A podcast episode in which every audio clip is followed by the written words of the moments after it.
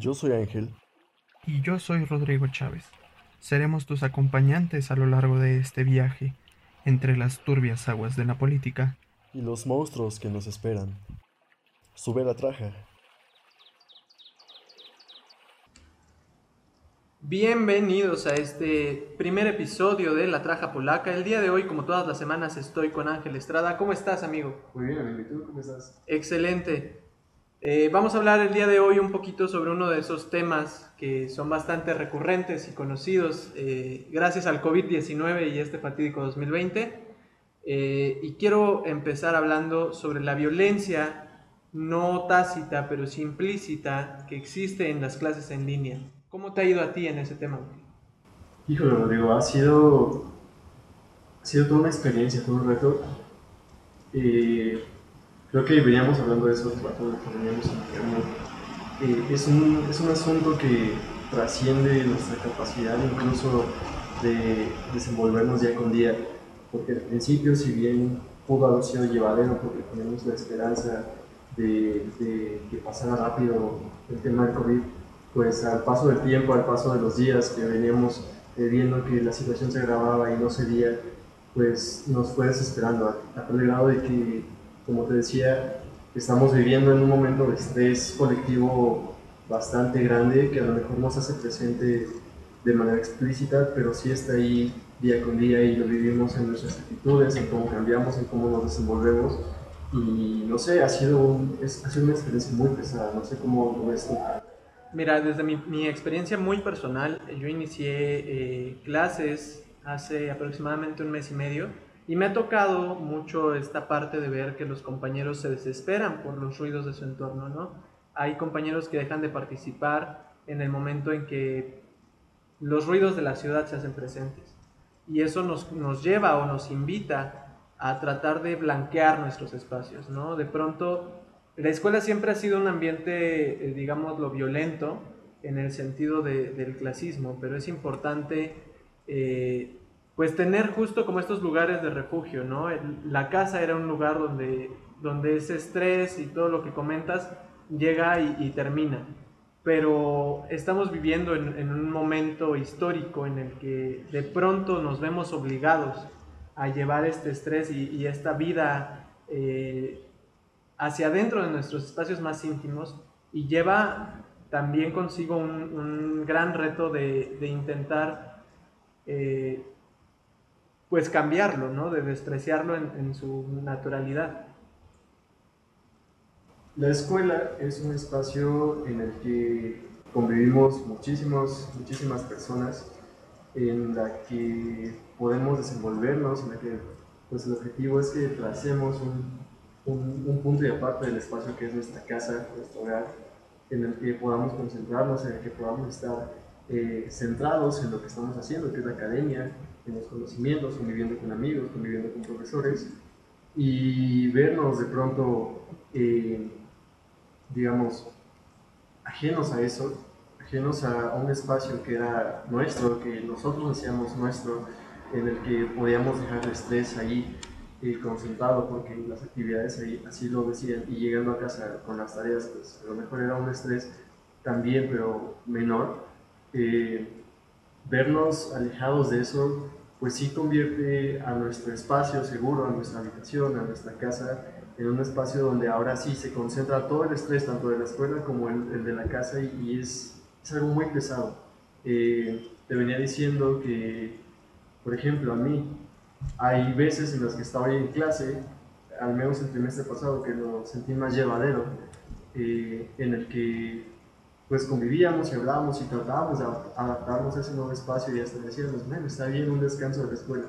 Pero conforme pasó el tiempo, conforme pasó eh, el ciclo escolar y empezó otro semestre, otro trimestre, dependiendo, eh, nos vimos desesperados porque ya no era tan agradable como al principio pudo haber sido. Ya era un espacio estresante, ya era una, una concentración de sentimientos que ya no tenemos a dónde canalizarlos más que en nuestro propio espacio. Entonces nos llenamos muchísimo de, de, cosas por pensar, de cosas por hacer.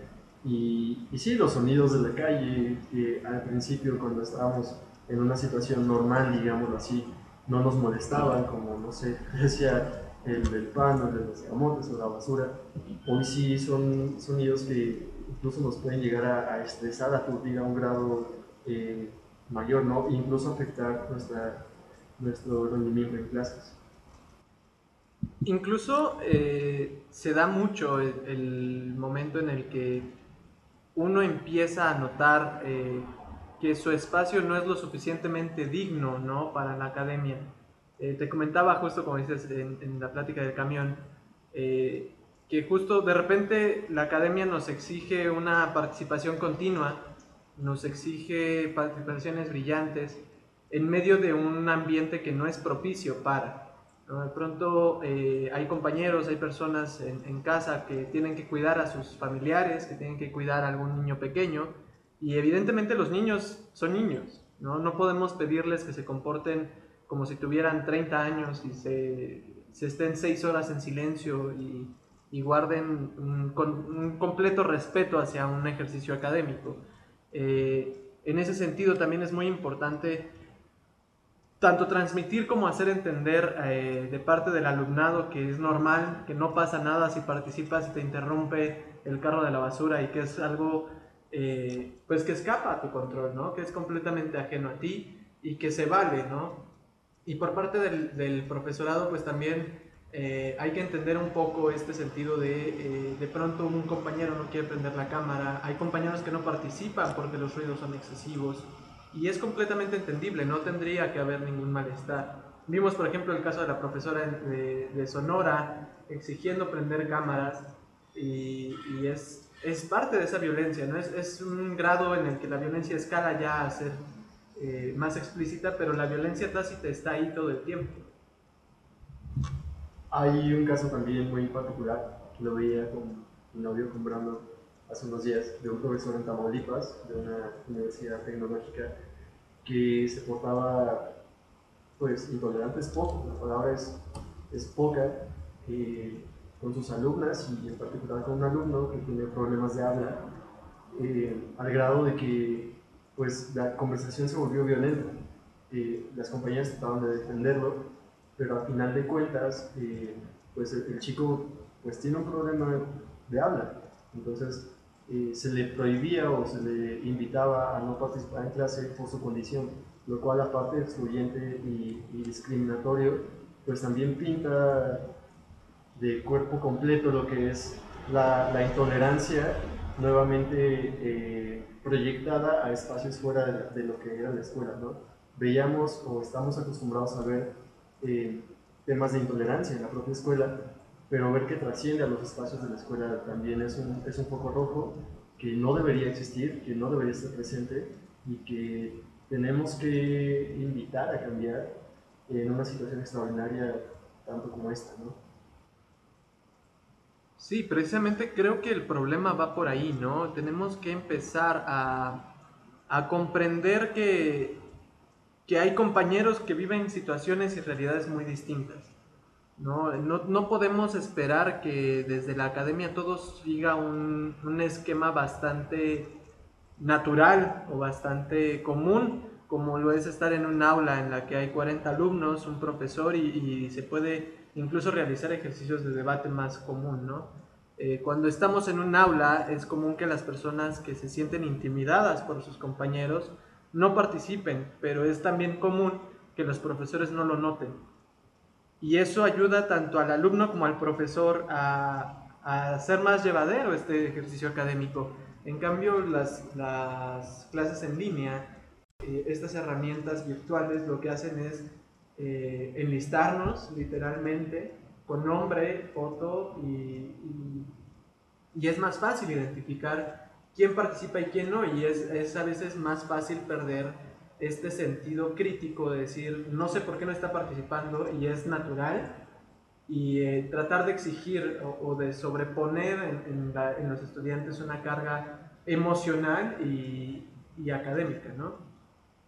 Hay un asunto aquí también que es que tenemos que entender, profesorado y, y alumnado, que las cosas no deben de ser cuadradas.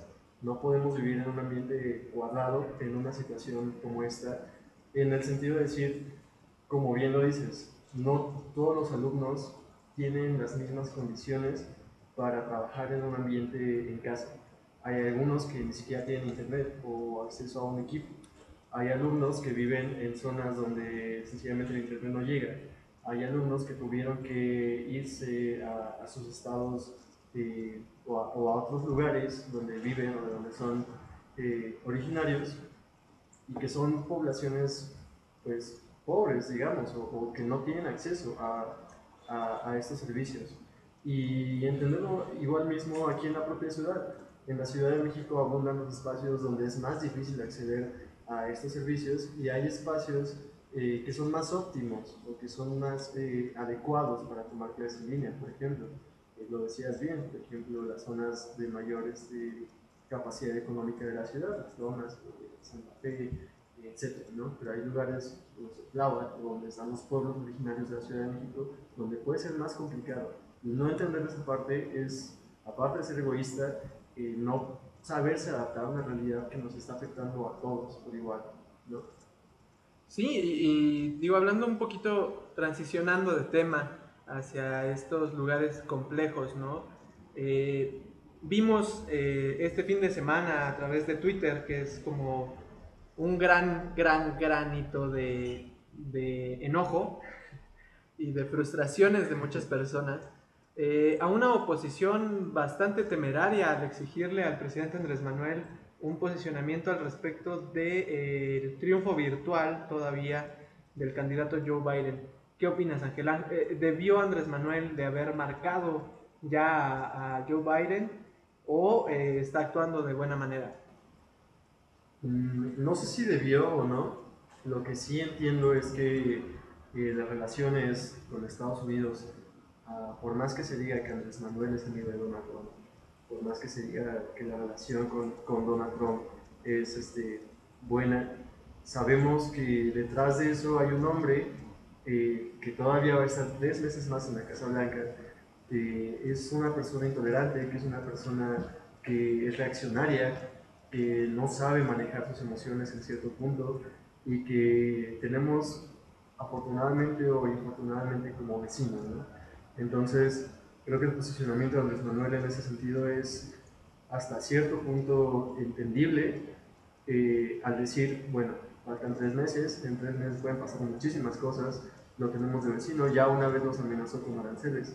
Eh, si llega a haber un, un, rompimiento de esta situación, si llega a haber un, un un desliz o cualquier cosita que enoje a Donald Trump desde, desde aquí, desde México, puede haber consecuencias que pueden alterar la relación internacional con Estados Unidos por un capricho. Yo la verdad no siento que Joe Biden sea un niño que se puede enojar porque, porque el presidente de México no lo felicitó en este día.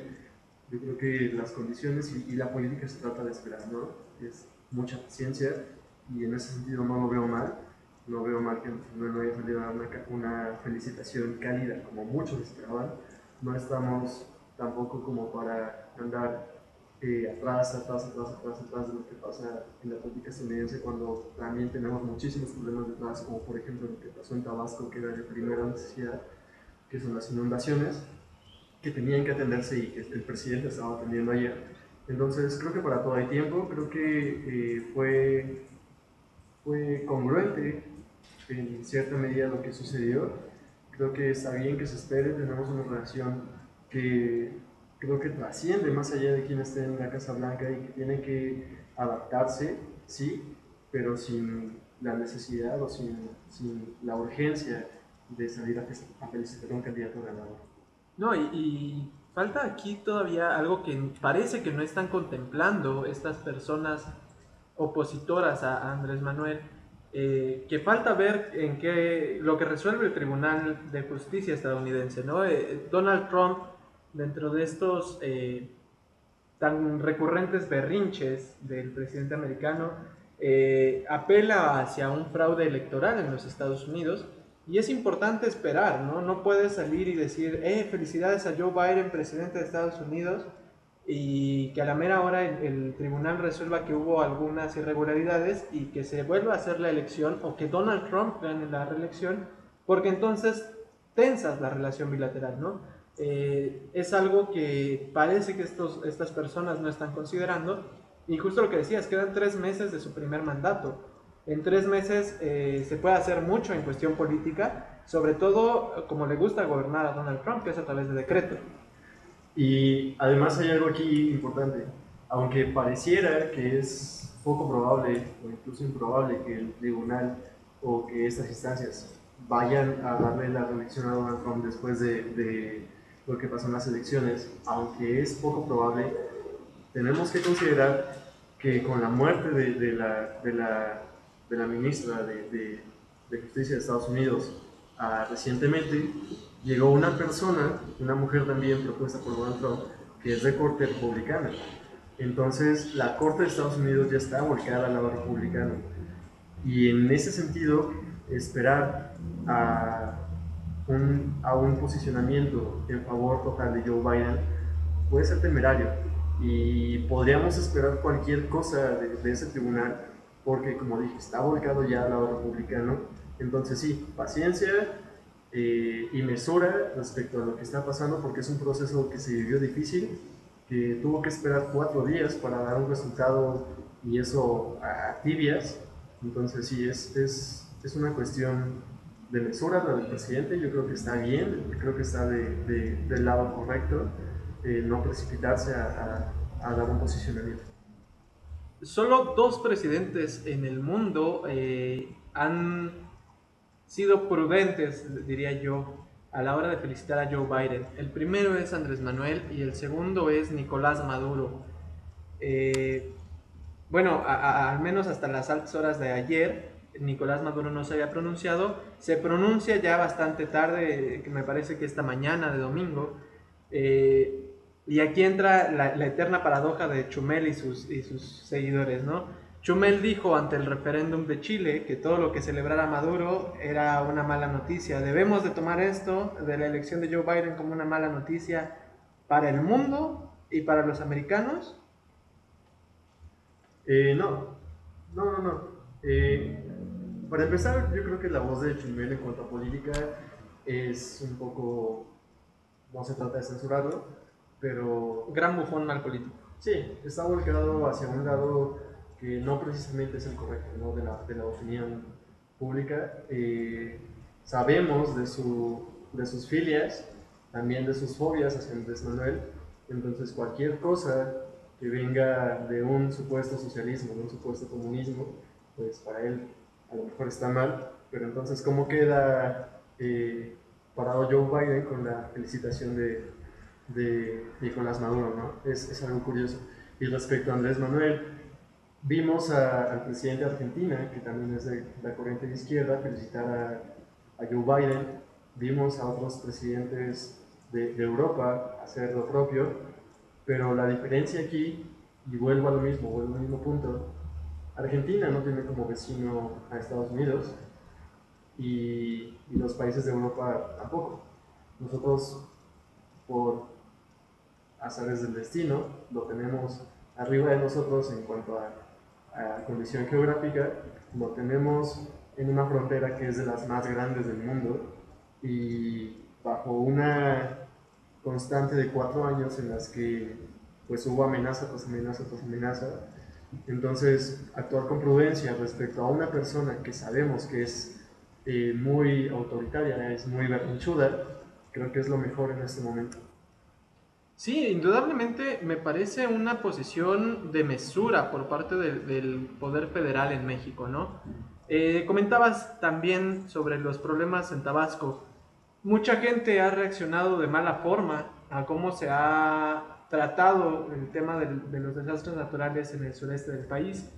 Eh, Andrés Manuel estaba de gira programada para Nayarit y Sonora, me parece, y la cancela para ir a ver eh, qué está sucediendo en Tabasco.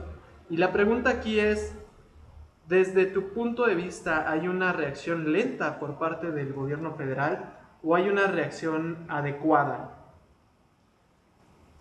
Andrés Manuel es un personaje curioso porque creo que en su actual, en la forma en la que preside o en la que ejerce el poder, lo que hace mucho, y lo hemos visto, es delegar. Y está bien porque eso es lo que hace un presidente en esencia. Y por eso tiene muchísimos secretarios de Estado y, muchísimas eh, secretarías alrededor. Delega. Eh, es lo que se hace. Dirige, pero delega.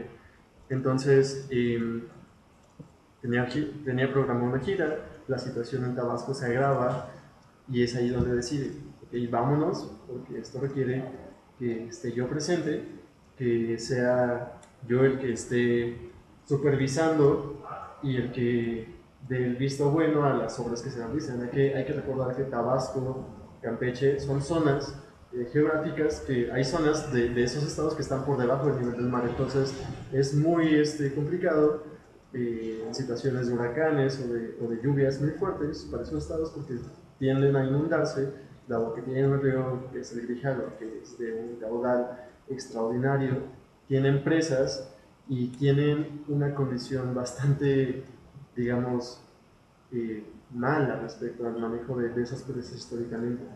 Hemos visto en, en, administraciones anteriores que cuando sucede que hay una lluvia muy fuerte, los gobiernos lo que hacían era liberar las presas para que no se rompieran y eso pues inundaba la población. La diferencia, aunque se hizo esta vez, es que se avisó, se trató de, de solucionar el problema con, con, con albergues y lamentablemente lo que vemos es que hay muchos pueblos hoy en día de Tabasco que están inundados hasta el tope, pero se salvaron muchísimas vidas porque se actuó de manera adecuada desde el principio en pro de que, de que la población se refugiara primero. Era inevitable abrir la presa y creo que de, de, inicio de la presa, una presa ahí estaba mal, pero eso no, no le toca a Manuel desde años. Pero creo que actuó con mesura, creo que también actuó de manera correcta y está bien, está bien que haya ido, está bien que haya suspendido su gira eh, si actuó rápido o no, creo que está de más, más bien creo que actuó en el momento adecuado y creo que con eso me quedo. Yo tengo un, un, un ligero desacuerdo aquí porque mucha gente dice, tuvo que haberse actuado antes, ¿no? Eh, mi pregunta es, ¿de qué sirve que un presidente eh, se tome una foto impactante al lado, por ejemplo, la foto de Felipe Calderón en las inundaciones, me parece también en el sureste, en las que el agua le llega a las rodillas y él está caminando con, con los militares encargados del plan DN3. Pero ¿qué se hace más allá de tomarse una foto? ¿no? Eh, me parece que esta idea de que el presidencialismo es la respuesta inmediata y, y completa a los problemas que, que, aquejan a una sociedad no solo es insuficiente, sino que es burda. ¿no? El que Andrés Manuel esté o no esté ahí no quiere decirnos que tenga o no conocimiento de los hechos indudablemente manda un mensaje al cancelar la gira e ir, pero me parece también un poco innecesario, ¿no? Precisamente como dices, eh, se trata de delegar funciones y en ese sentido me parece que no importa si el presidente está en el momento, ¿no? Lo vimos, por ejemplo, hace un año con la problemática del sargazo en Quintana Roo. Andrés Manuel no, no pisó Quintana Roo en ningún momento. Andrés Manuel opta por eh, hablar del problema del sargazo en Quintana Roo a través de las mañaneras desde la Ciudad de México y empezar a desplegar eh, diversos programas de limpia en la costa de Quintana Roo para evitar que el sargazo afectara de sobremanera sobre todo a la industria turística. Eh, pero sí, mi, mi cuestionamiento aquí a las personas es, ¿sirve de algo que el presidente vaya a los estados afectados o sirven más las acciones concretas? Yo creo que hay, hay una combinación de ambas. Obviamente la segunda funciona mucho mejor y es, y es lo ideal, pero no hay que olvidar que hay una parte muy simbólica en todo esto y, y también un ideal todavía muy eh, entrañado en la sociedad mexicana, al menos en algunas regiones, que es la de cierto paternalismo, si se quiere llamar así, cierta idea de que el presidente tiene que estar, porque si no está, entonces no nos está apoyando, porque está mandando a los segundos porque está dejando de lado a, esta problemática, porque no quiere venir, porque, me entiendo, es, es, un problema de simbolismo. Yo creo que más allá de que su presencia eh, sirva de algo en concreto, no, es un problema simbólico, es un asunto de que la gente, o al, al menos a una gran parte de la población, le gusta ver que un presidente de México está ahí, está cercano, que está ayudando o, o no sé, tomándose una foto, pero está presente. Ustedes no están viendo la cara de Ángel mientras dice ayudando, pero, pero creo que su expresión facial lo, lo dejó muy claro. es, es, un ayudando bastante entrecomillado. Ajá. es que como dices, y, tienes razón en lo segundo, sirve más que un presidente delegue o, que establezca un equipo que, genere acciones concretas para ayudar en un desastre natural a que esté presente, ¿sí? Y, en eso estoy totalmente de acuerdo. Entonces, obviamente un presidente no va a ir con, un, una máquina de desasolve a, a, a, quitar el agua, no va a ir con bombas a quitar el agua, no va a manejar las bombas. Eh, entonces lo que puede hacer o lo que tiene que hacer es mandar equipos, mandar a, a parte del ejército, que eh, ahí sí, por ejemplo, el ejército está capacitado, y creo que vuelvo al tema del ejército otra vez, por milésima vez en el año, pero el ejército lo que puede hacer, o lo que tendría que hacer más allá de tareas de seguridad pública es ayudar a los desastres naturales, porque está capacitado para eso, igual que protección civil. Entonces, lo que puede hacer el presidente o lo que tiene que hacer el presidente es mandar a gente con la capacidad, con el equipo necesario y, ya más allá de tomarse una foto que puede ser simbólica pero insignificante. Sí, el, el problema aquí es ese, ¿no? Eh, lo escribía el jueves y tenemos muy arraigado este, este concepto todavía priista, ¿no? Acerca de cómo resolver las problemáticas. Eh, por ejemplo, la problemática del COVID se quiere resolver desde un, desde un ambiente muy punitivista, desde un que el ejército nos haga resguardarnos en nuestras propias casas, eh, sin considerar, por ejemplo, eh, la muerte de Giovanni López. ¿no? Jalisco es uno de los pocos estados que adoptó estas políticas represivas hacia la población y uno no de sirvieron para nada. Sí, justo. No, no solo no sirvieron, costaron la vida de una persona, ¿no? Eh, hay una gran diferencia entre que algo no sirva y que algo esté matando gente, ¿no?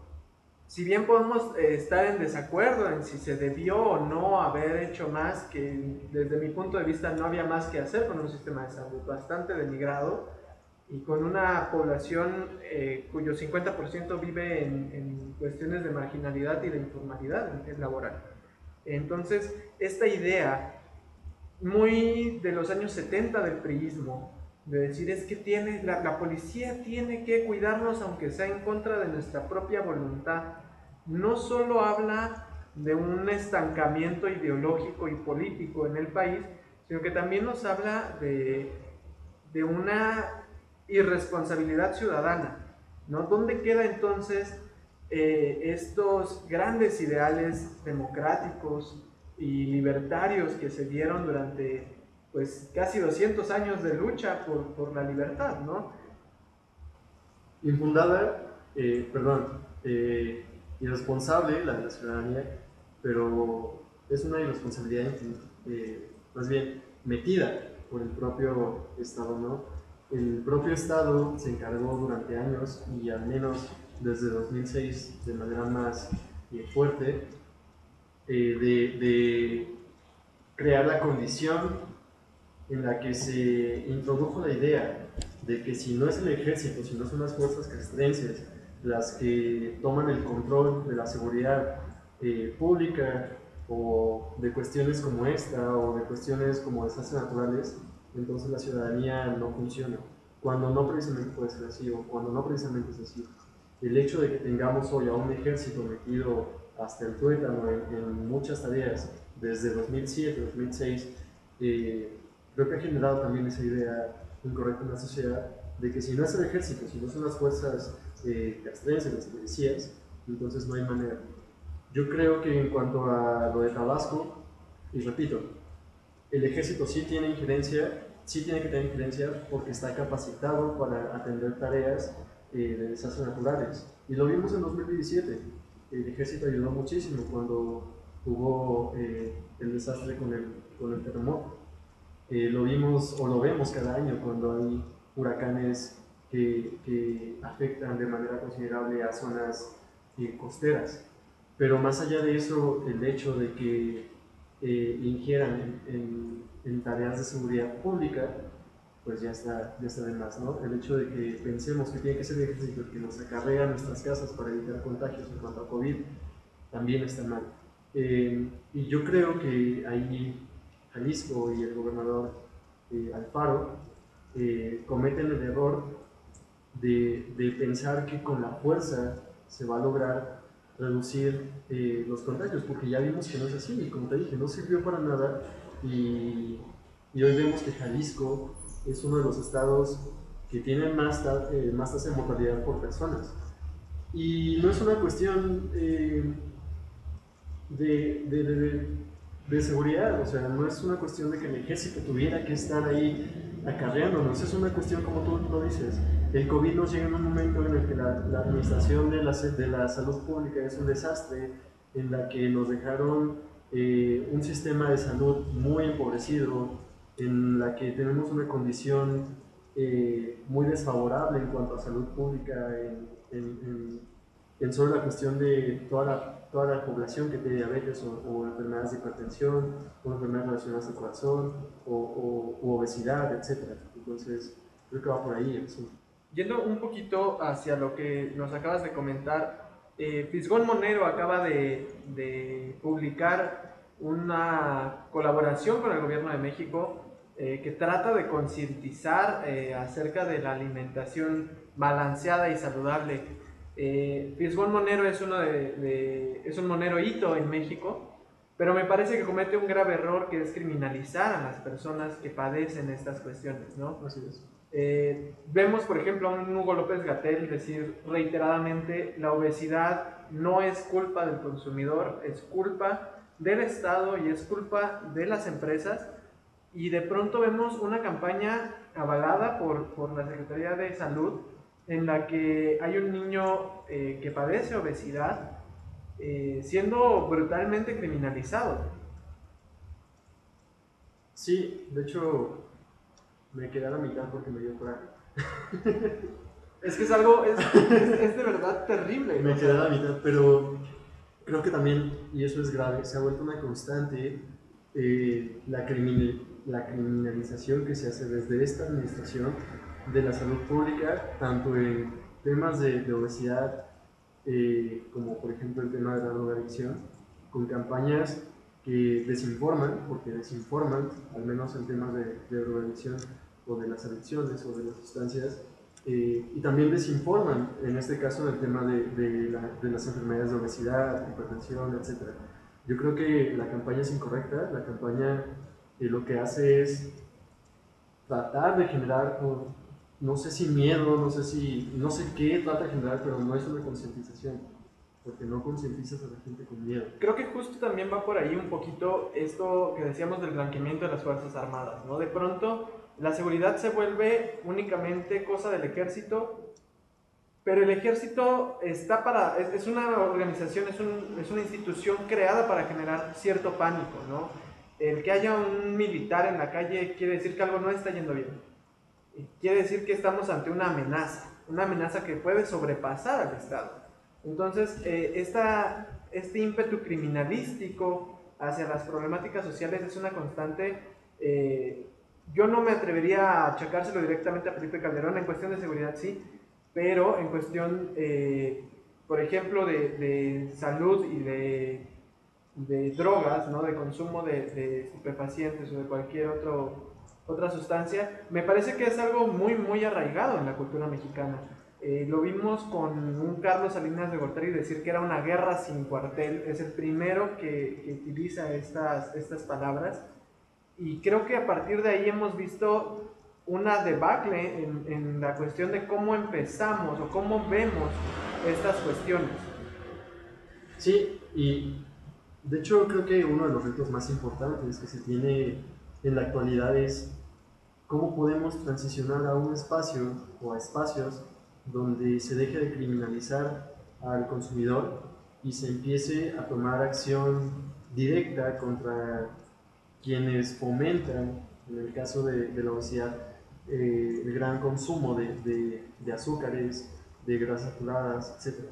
Es un asunto que trasciende al consumidor, obviamente tiene que crearse una, una campaña, pero informativa, que le diga a la sociedad, oye, esto está mal o, o, esto no te hace bien, pero sin caer en la criminalización y ver más allá, ver hacia hacia las grandes empresas, reitero, hacia el propio Estado, qué errores ha cometido históricamente, cómo arraigó la idea, por ejemplo, volviendo al tema de las drogas, que era malo porque es un tema más moral eh, que de salud pública, o se ha tomado más de, de, una manera más moral que de salud pública, pero al menos en el tema de la obesidad sí, es, es un tema de salud pública que tiene que atacarse desde, desde su origen, que es cómo el Estado permitió que las grandes empresas entraran y sin protocolos de salud pública, sin protocolos de acción, eh, hiciera hiciera sin, sin decirle nada, sin ponerle límites existe la posibilidad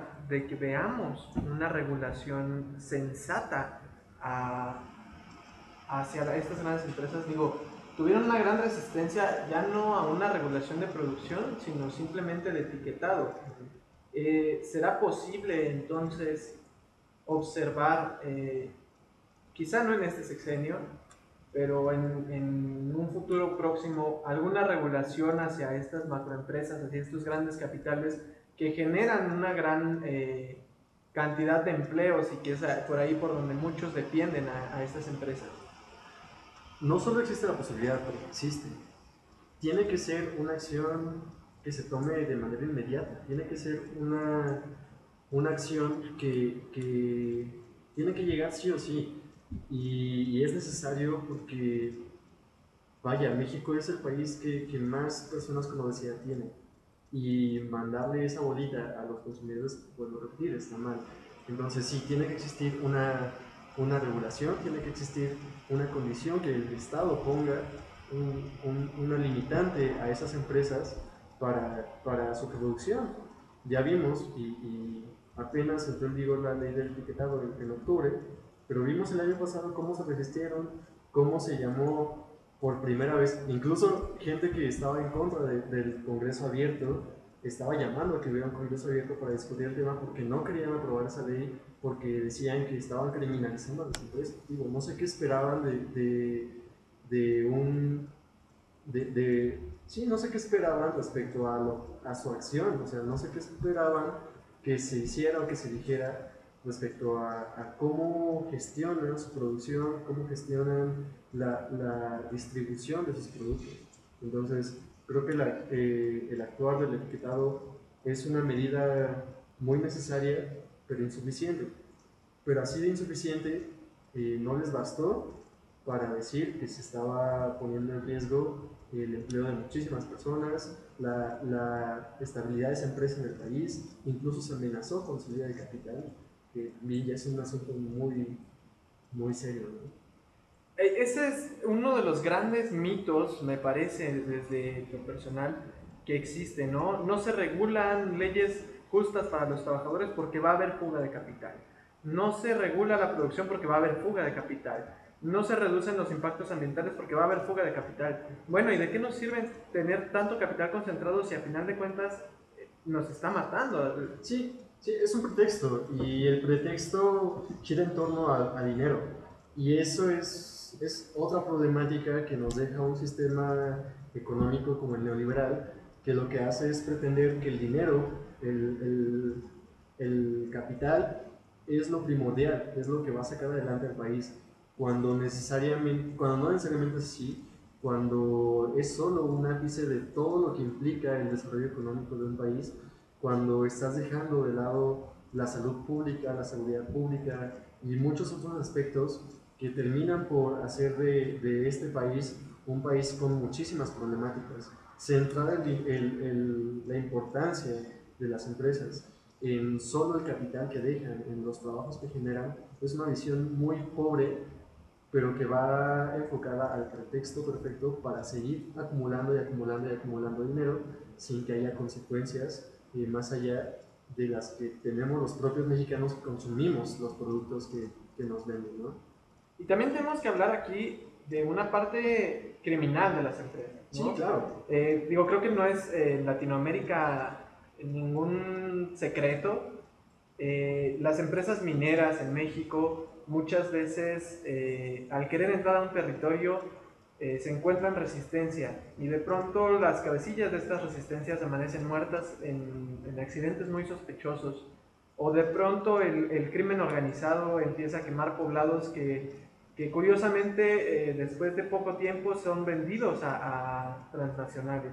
Entonces también tenemos que entender que concentrar capital no es, eh, pues no es la función de un Estado. La función de un Estado es, es velar por el bienestar de la sociedad que, que, que, le preside o que lo hace existir, ¿no? Entonces, eh, cuando abogaban que se criminalizaba a las, a las, empresas, pues yo creo que un gran, gran contraargumento es, pues no se criminalizan. Eh, han sido o han tenido actitudes bastante criminales hacia la, hacia la población mexicana. Sí, no, y además hay que ver esta parte de que el Estado, eh, además de generar bienestar, tiene que generar desarrollo, pero ese desarrollo tiene que ser integral. Y el desarrollo integral no se centra solamente en cuánto dinero ingresa a las arcas públicas, sino en cómo se administra ese dinero para contribuir a un mejor desarrollo. Y, y ahí vamos otra vez al asunto de las empresas, ¿no? Una gran problemática de, de, del, del tema laboral en México ha sido la resistencia de las empresas por pagar impuestos, por generar condiciones dignas para los trabajadores, por eh, generar espacios de trabajo que puedan eh, proporcionarle a los trabajadores una cierta seguridad. La entrada del outsourcing, por ejemplo, también creó muchísimo daño en, en la estabilidad y en, en el desarrollo de, de, la, del sector laboral en México. Es decir, el sector laboral en México está muy criminalizado por las grandes empresas, pero también por el Estado que ha contribuido a no ponerle límites a esas empresas. Ahora que está la discusión de outsourcing sí, outsourcing no, es muy necesario poner eh, la mirada en cómo se va a desarrollar ese debate, porque al menos lo que yo puedo decir es que los outsourcings no generan ninguna condición favorable para el trabajador. Ni digna. Ninguna, no. Y, y están ahí solo para que las empresas se hagan menos responsables de sus trabajadores. Entonces, también los osos, las son criminales, por decirlo menos. Sí, por supuesto, y rayan justo en, en una inconstitucionalidad, ¿no? Eh, de pronto eh, necesita eh, el gobierno abrir el mercado hacia, hacia estos grandes capitales transnacionales y eso es lo que los lleva a, a, aceptar el outsourcing como una salida viable. Pero creo que cualquier persona que haya trabajado vía outsourcing sabe que eso se presta a horas extras no pagadas, a jornadas ilegales de trabajo, a sindicatos bastante a modo hacia el capital, a no tener acceso a, a prestaciones, a no tener acceso a, a, por ejemplo, a seguridad social, a no tener acceso a muchísimos beneficios que un trabajo digno tendría que tener sí o sí. Es decir, eh, y a eso voy con, la, con que son criminales. El hecho de que las outsourcing se inventaron al país eh, sin condiciones o sin reglamentos básicos para que, eh, vaya, nos tuvieran al menos un beneficio de lo mínimo, eh, les permitió hacer y deshacer y dejar a las empresas en una condición en la que pudieran generar, generar, generar, generar dinero sin tener que hacerse responsable de los trabajadores. Y es por eso que hoy vemos en México la precarización laboral en un estado, yo creo que sin precedentes. Hoy el reto para la Secretaría de Trabajo y para el propio Estado es cómo vamos a generar trabajo, condiciones dignas de trabajo y, y en eso pues se quiera o no, si se quiere lograr, implica terminar con, con los outsourcing. No hay otro. Sí, el outsourcing tiene que, tiene que morir en México. ¿No? Y me atrevo a decirlo eh, haciendo esa analogía porque, porque el outsourcing que es un parásito. ¿no? De pronto se le da a estos capitales la posibilidad de tener mano de obra sin que sea el capital directo el que les pague, con un costo incluso 10 veces menor que en otros países, que en los países de origen de las empresas. ATT es una de ellas. Sí. Y, y, entonces vemos a un, a un México bastante dolido en cuestión, eh, en materia laboral. No hay muchos trabajos y los pocos trabajos a los que una persona sin eh, una gran cantidad de estudios puede acceder son la mayoría vía outsourcing, ¿no? Sí, así es. Y más allá de eso, eh, otra cosa. Las empresas han sobrevivido en México, al menos las grandes transnacionales han sobrevivido en México, porque, y, y lo vemos en este sexenio, no han pagado impuestos en años. Lo que le deben a las arcas públicas es muchísimo. Y lo vemos, por ejemplo, con uno de los consentidos amigos de Andrés Manuel, que es Salinas Pliego, que hasta se mofa cuando se le dice que pague sus impuestos. Eh, me parece que le dio COVID, muy lamentable. Este, No, sí es lamentable. sí, lamentable.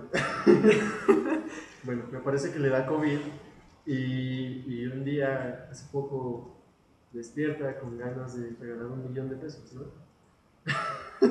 Es que es, es- es incluso obsceno, ¿no? La Sí, forma en no, cómo, cómo maneja sus redes sociales. Es una Salinas es una burla. Claro. Y, y- y yo me río por, por, por coraje, yo creo es, es la es el colmo, ¿no? El, el hecho de que salga y tuitee que se despertó con ganas de, de regalar un millón de pesos y preguntarle a la gente cómo lo quiere, si, si en cierta cantidad o en otra cantidad.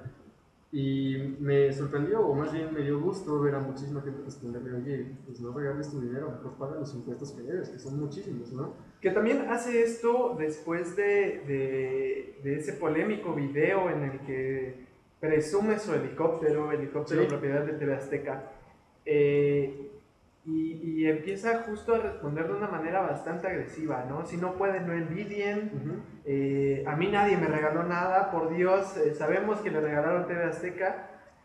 Literalmente se la dejaron a un precio, yo creo que más barato de lo que nos está costando montar este podcast. No, y, y además creo que ahí eh, Salinas Pliego es el ejemplo perfecto de la llamada meritocracia, ¿no? El discurso de que de- del echaleganismo, que también hace muchísimo daño. El creer que cualquier persona en México puede empezar desde abajo y llegar a ese punto de riqueza obscena que, que presentan muchísimos empresarios en México, como él, como, como Slim, etc. Eh, creo que es una burla decirlo incluso públicamente. Yo sé que tiene libertad de expresión, señor, y todo, lamentablemente. Pero. Eso fue un chiste. Sí, sí, fue un chiste. Es nuestro primer episodio, no nos cancelen todavía, por favor. No, pero a lo que voy es que cuando tienes libertad de expresión también tienes que ser responsable con lo que dices y más siendo uno de los empresarios más ricos y más influyentes en el país eh, y más porque tienes concesiones que el propio gobierno te ha dado, tanto este como el anterior como el anterior, que te han generado muchísima riqueza también. Entonces salir a decir que no te han regalado nada, que, que tú te has ganado la vida, honradamente, es burlarse de los más de 50 millones de mexicanos que viven en la pobreza y de, de más del 10% de la población de, esa, de, ese- de esos millones que viven en pobreza extrema y que se la ve dura día con día para sobrevivir con un salario eh, paupérrimo que esas mismas empresas como Electra, como Banco Azteca, como la propia TV Azteca eh, generan o que otorgan a sus trabajadores. ¿no? Sí, claro, y, y- y que precisamente ahí juega un papel fundamental Ricardo Salinas Pliego, ¿no? Esta idea de a mí no me han regalado nada, pidan su préstamo a Banco Azteca, Sí, Dios es, mío. es Dios mío. sumamente irónico, ¿no? Lo que hace es generar condiciones para perpetuar el sistema de pobreza que existe en el país. No, no, no es generando empleos de baja calidad y mal pagados como se termina la pobreza. Al contrario, perpetúas los esquemas de pobreza que existen. Y mucho menos endeudando a, a No, personas claro, en no. condiciones de pobreza, ¿no? No. Que justo es lo que hace Banco Azteca. Y, y por ahí también tendríamos que hablar sobre, sobre qué tanta moralidad tiene Ricardo Salinas Pliego para poder decir a mí no me regalaron nada, cuando Banco Azteca es uno de los mayores lavadores de dinero del, del crimen organizado en México. A mí me sorprende, de verdad, y no, no puedo entenderlo. Quiero entenderlo, no puedo entenderlo todavía. Que un gobierno eh, como el de Andrés Manuel haya dado tantas concesiones y que haya puesto en, manos de Banco Azteca muchísimos programas sociales eh, junto con la Secretaría de Bienestar. No lo logro entender, quiero entenderlo, no puedo entenderlo todavía, pero eh, a lo que voy es que es, es urgente que se pongan sobre la mesa las problemáticas que generan los propios empresarios en la perpetuación de la pobreza y en los esquemas de, de marginalidad que se vive en, en México y que de los que no se han podido salir, una, por la irresponsabilidad de esos, de esos empresarios y dos, por el, la inacción del propio Estado durante años. Eh, yo he dicho en reiteradas ocasiones a mis amigos, en clase, en muchos espacios, que la pobreza se tiene que terminar bajo esquemas de desarrollo que genera el propio Estado, pero no van a llegar a esos esquemas de desarrollo si se le sigue dando concesiones a las grandes empresas en lugar de, generar condiciones propias de, de, desarrollo. Es decir, si se le sigue agrandando la bolsa a esas empresas, entonces el ciclo va a perpetuarse y perpetuarse y perpetuarse. Sí, claro, y, esta parte que, que, dices también es importante, ¿no? Eh, de pronto vemos un gobierno bastante moral, ¿no? O, o, que quiere venderse de una forma bastante moral, pero que termina repitiendo ciclos del capital, ¿no? Termina diciendo, bueno, Banco Azteca sí lava dinero, pero, pero eh, es el que mayor eh, cobertura tiene, es el que más en contacto con, con, las bases populares está. Y creo que ahí es donde, donde yo me pregunto, bueno, ¿y dónde está Bansepi? ¿No? ¿Dónde está hoy Banco del Bienestar? A final de cuentas son instituciones que en teoría se crearon precisamente para atender las necesidades de estas, de estas grandes masas y que no lo están haciendo. No solo no lo están haciendo, el gobierno de la 4T decidió concesionar el, el apoyo económico a estos grupos vulnerables a una banca privada y bastante, bastante turbia eh, dentro de su organización. Sí, y, y, de hecho a eso iba. El hecho de otorgarle esta concesión a Banco Azteca fue, yo creo que un pretexto. No sé de dónde viene, te digo, por eso no lo entiendo. Porque el gobierno federal tiene la capacidad, me atrevo a decir, ilimitada de llevar eh, los recursos de muchísimas maneras a muchísimos lugares, incluso a lugares más inaccesibles. Ahora que viajé a Chiapas en diciembre, me encontré al menos con tres bancos del bienestar. Funcionan y están distribuidos de manera, bueno, vi uno en Tuzla, uno en San Cristóbal y otro cerca de San Juan Chamula. Entonces, el acceso y la capacidad se tiene.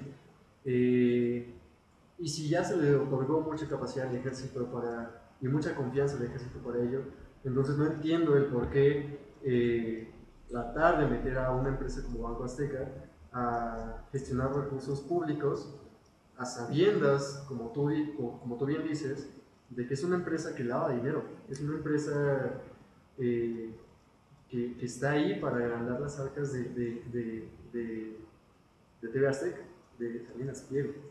La verdad no, no logro captarlo, no logro entenderlo, pero sí es algo que tiene que cambiar a mediano plazo, a corto plazo, porque de otra manera vaya, si, si la narrativa era cambiar las formas en las que los otros gobiernos se comportaban, en las que los otros gobiernos daban concesiones a, a las grandes empresas, este gobierno la está perpetuando. Entonces, al menos allí, un cambio, un cambio no, realmente no, no, es palpable, no es visible. Claro, y es, es de estas contradicciones que, que la oposición no, no deja de echar en cara, ¿no?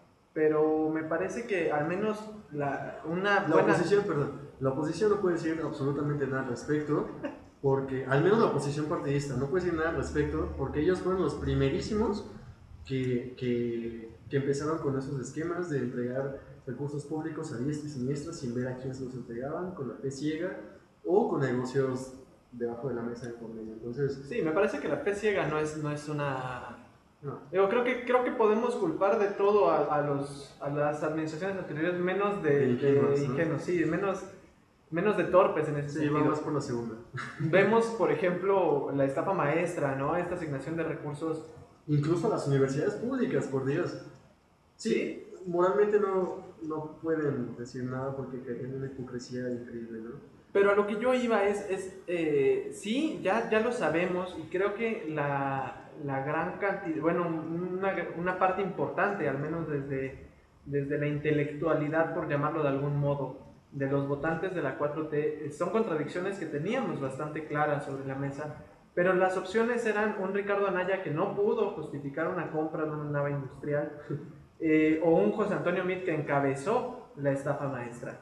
¿no? Entonces, de pronto, esta contradicción de Andrés Manuel eh, en la boleta parecía muy menor. Y, digo, yo sigo con, con, la idea de que de que la 4T en algún momento va a poder desligarse de estas contradicciones eh, que favorecen al capital y al gran capital que existe en México y que genera esta desigualdad. Pero al menos en este sexenio veo complejo que Andrés Manuel eh, logre trazar una línea clara y, distinta con Salinas Pliego. Yo espero que al menos después de 2021 vamos a ver cómo quedan las cámaras. De hecho es interesante ver cómo se va moviendo el clima político ya a menos de un año de las elecciones. Saludos a Javier Corral. Pero yo espero en 2021, creo que es no mi última esperanza, pero sí al menos de, este sexenio, para ver un cambio de paradigma de la narrativa que prevalece hoy en día respecto a las grandes empresas y las grandes transnacionales, ¿no? sobre todo, y a cómo se mueve el capital desde el Estado. Eh, yo espero, y, y, sí, vuelvo a lo mismo, eh, con lo que tú dices. Ricardo Anaya, por más que haya aclarado o no lo de la nave industrial, también hay que recordar que participó activamente en la Cámara de Diputados como presidente de la Cámara de Diputados en la aprobación de leyes que favorecieron precisamente la, entrada de grandes capitales nacionales al país y que también pusieron en jaque a, las arcas públicas y, al, a la ya de por sí eh, corrupción institucionalizada, con las grandes reformas, o con las grandes reformas entre comillas, estructurales de Peña Nieto, se perpetuó ese esquema de corrupción y Ricardo Anaya fue, fue partícipe activo de ello, ¿no? Claro, fue uno, uno de estos eh, grandes personas que, que de pronto eh, no solo firman el Pacto por México, sino que obligan, porque fue una, una obligación partidista por parte del PAN y del PRI, eh, firmar estas reformas estructurales. ¿no? Ricardo Anaya y, y, toda esa legislación, me atrevo a decir, son los responsables de que México perdiera ese uno de cada cuatro pesos que se generaban vía Pemex. ¿no? Y, hay que decirlo, y yo me he encontrado, y creo que tú también, Rodrigo, en muchas ocasiones, el discurso de que no se puede volver al pasado, el pasado quedó en pasado y que tenemos un presente del que Andrés Manuel es responsable únicamente. Pero hay que recordar que una de las enseñanzas de la historia es que cada acción que se toma en el pasado repercute sí o sí en el presente. Entonces, claro, volver a, esos, a esas analogías con el pasado es solo la acción de decir, estamos en esta situación, en esta condición, porque hubo un pasado de acciones atroces, porque fueron atroces, que nos pusieron en donde estamos hoy. Y sí, el actuar hoy es complicado y tampoco hay que quitar la responsabilidad de Manuel de, del accionar que tome, pero también hay que entender que hay un pasado que nos puso aquí y del que va a ser difícil, o está haciendo difícil salir porque hay muchísimas trabas. Entiendo muchas acciones de Andrés Manuel al, al decir, bueno, estoy perpetuando en cierta medida el ejército porque hay situaciones en las que las poblaciones mismas no, no, tienen policías locales o están llenas de corrupción que no pueden resguardarme en temas de seguridad. Hay muchísimas situaciones, al menos económicas, de las que no me puedo salir porque son pactos que están acordados y de las que salirme traerían consecuencias económicas muy adversas para el país en este momento.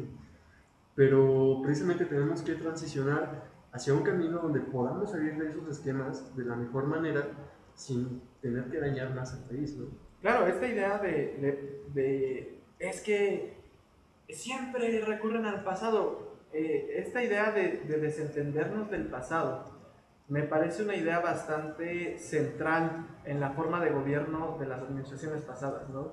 Eh, de pronto pareciera que hay muchas personas que creen que la política se da en un vacío. ¿no? Eh, vemos, por ejemplo, gente decir sobre el COVID, no se tomaron las mejores medidas porque pudieron haberse eh, hecho, no sé, los secretarios de salud, ¿no? Decir, eh, es que en 15 días se arreglaba, todos se quedaban en casa. A ver, sí, pero ¿todos se pueden quedar en casa? No. No podemos subsanar económicamente al 50% de la población durante un mes. Es, es económicamente inviable. ¿no? Entonces, esta idea de creer que las decisiones políticas ocurren en el vacío es un grave error, tanto de la población como de los políticos. Y, recordar, por ejemplo, el hecho de que hay muchísimos millones de mexicanos que trabajan al día, que viven en la informalidad. Entonces, volver a ese tema de, de, de, encerrarlos en sus casas 15 días era imposible para ellos, tenían que vivir al día. Pero sí, volver, otra vez, volver al pasado es necesario para entender lo que estamos viviendo en el presente y para marcar una pauta, para saber cómo nos vamos a mover de, en adelante hacia lugares donde estemos mejor. Pero, por ejemplo, volviendo al tema de la, de la, de la criminalización, eh, la, la, el cerrar espacios públicos, limitar la, la movilidad de la gente para atacar el problema del COVID, también vimos que no funcionó y lo vimos en Europa. Francia, España, Italia tomaron medidas eh, en las que las fuerzas castrenses eran las que tenían el control total de la población y las que vigilaban que no se salieran las actividades esenciales para buscar comida o medicamento. Pero hoy vemos a... ¿Cuántos meses llevamos? Siete, meses después que no funcionó y estamos cayendo, o al menos Europa está cayendo otra vez en una situación de contagios que incluso no está pudiendo controlar y que está siendo peor que la primera hora de contagios. Entonces, esa es la prueba irrefutable de que no funciona el hecho de controlar bajo esquemas de, de, de, seguridad eh, problemáticas como esta. Y aquí en México lo que se hace o lo que se apela es a la libertad, como decía Claudia Sheinbaum, esta es una ciudad de libertad, en donde no se va a tomar acción contra quienes decidan salir de casa. Pero estamos viendo que, por ejemplo, la Ciudad de México es un gran ejemplo de que se controló la pandemia eh, llamando a la población a usar cubrebocas, a salir con sana distancia, a tomar eh, acciones individuales y colectivas que beneficiaron a la población. Y vemos que estamos saliendo, aunque sea un poco avantes al respecto. No hubo, eh, como en otras partes del país, una una eh, saturación de los hospitales, etcétera, ¿no? Entonces, creo que hay muchos caminos para tener la pandemia. Lamentablemente, como dijimos al principio, vivimos en un país en el que el sistema de salud desde años atrás viene siendo un sistema que, que, que no es el adecuado o, o, no es el óptimo para atender una pandemia para la que nadie estaba preparado.